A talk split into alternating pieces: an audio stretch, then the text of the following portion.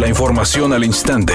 Grupo Radio Alegría presenta ABC Noticias. Información que transforma.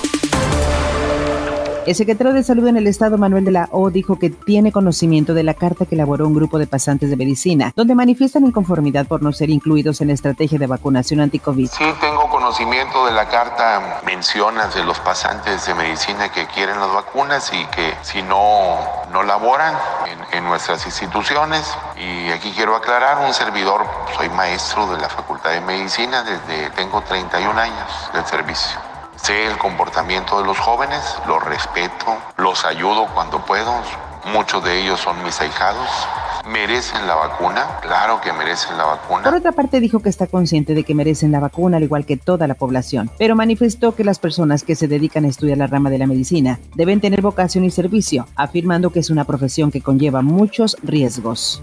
El presidente Andrés Manuel López Obrador agradeció a legisladores en el Senado haber aprobado la reforma a la ley de la industria eléctrica, afirmando que ayudará a fortalecer a la Comisión Federal de Electricidad y enfrentar situaciones complicadas como las vividas en el mes de febrero por un congelamiento en Texas que dejó de abastecer gas natural. Asimismo, detalló que pronto anunciará un plan de modernización de 14 hidroeléctricas donde se tiene previsto cambiar las turbinas para producir energía limpia con menos costo.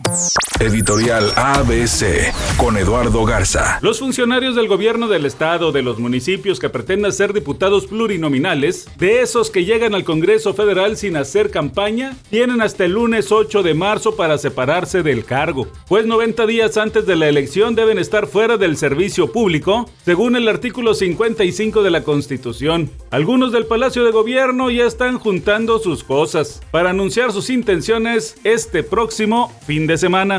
En medio de la incertidumbre de si seguirá o no al frente de Tigres, Ricardo Ferretti puso calma al asunto y anunció que no debe haber preocupación respecto a su renovación, la cual podría darse en los próximos días.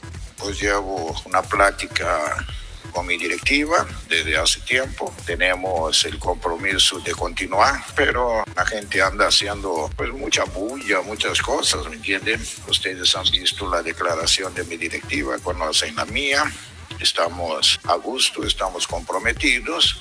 No, no hay una necesidad de estar de preocupado en este sentido.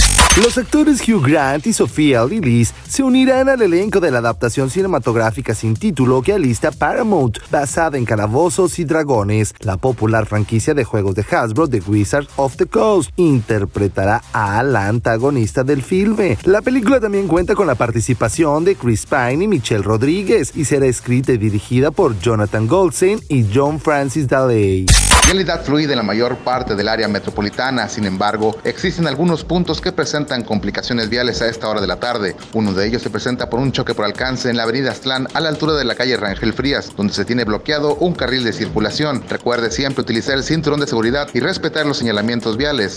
Es un día con cielo parcialmente nublado. Se espera una temperatura máxima de 24 grados, una mínima de 18. Para mañana jueves 4 de marzo se pronostica un día con cielo parcialmente nublado, una temperatura máxima de 28 grados y una mínima de 12. La temperatura actual en el centro de Monterrey 20 grados. ABC Noticias, información que transforma.